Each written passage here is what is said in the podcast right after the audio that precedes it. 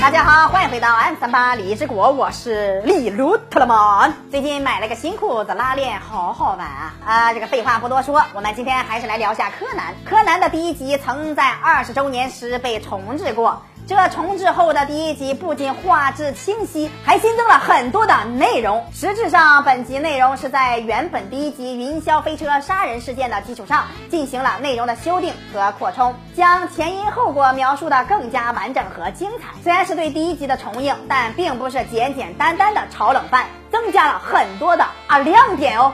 提前登场的宫野之宝，在原作中，宫野之宝直至一百二十九集才正式登场，而重制版中的灰原在第一集就登场了，并且发现了小鼠的异变。灰原也在一百二十九集中曾经提过这个实验，也正是因为这个实验，让灰原猜到工藤新一变成了小孩子。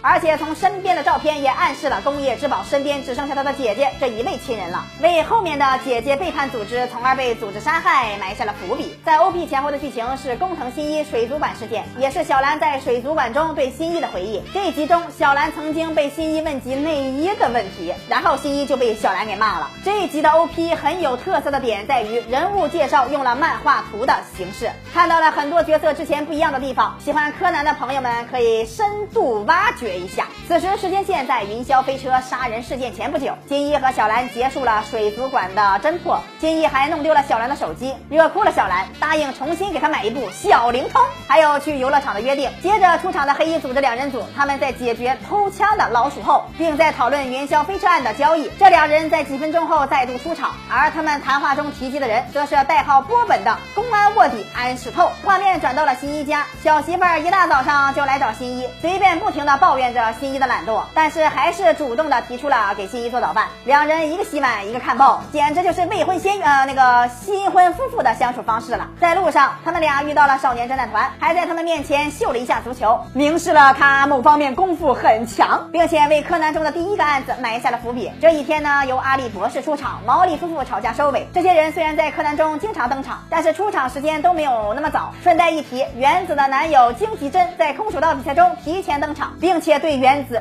一见钟情，在去买手机的路上遇到了抢劫案，顺利解决后遇到了原子，去原子家又遇到了倒数第二个案子——伪装残疾的富豪派对杀人案的主人公们。这一段里属于《名侦探柯南》世界里的主要人物们粉墨登场，那些以后的剧情里。眼熟的人物们，每一个的出现都让大家心生欢喜，这就是柯南的初始。由于这集的内容实在太多了，就不为大家一一介绍了。如果感兴趣的话，可以自己去欣赏一下了。李动漫每天十一点半和四点半都更新，不要错过精彩节目。咱们下期再见。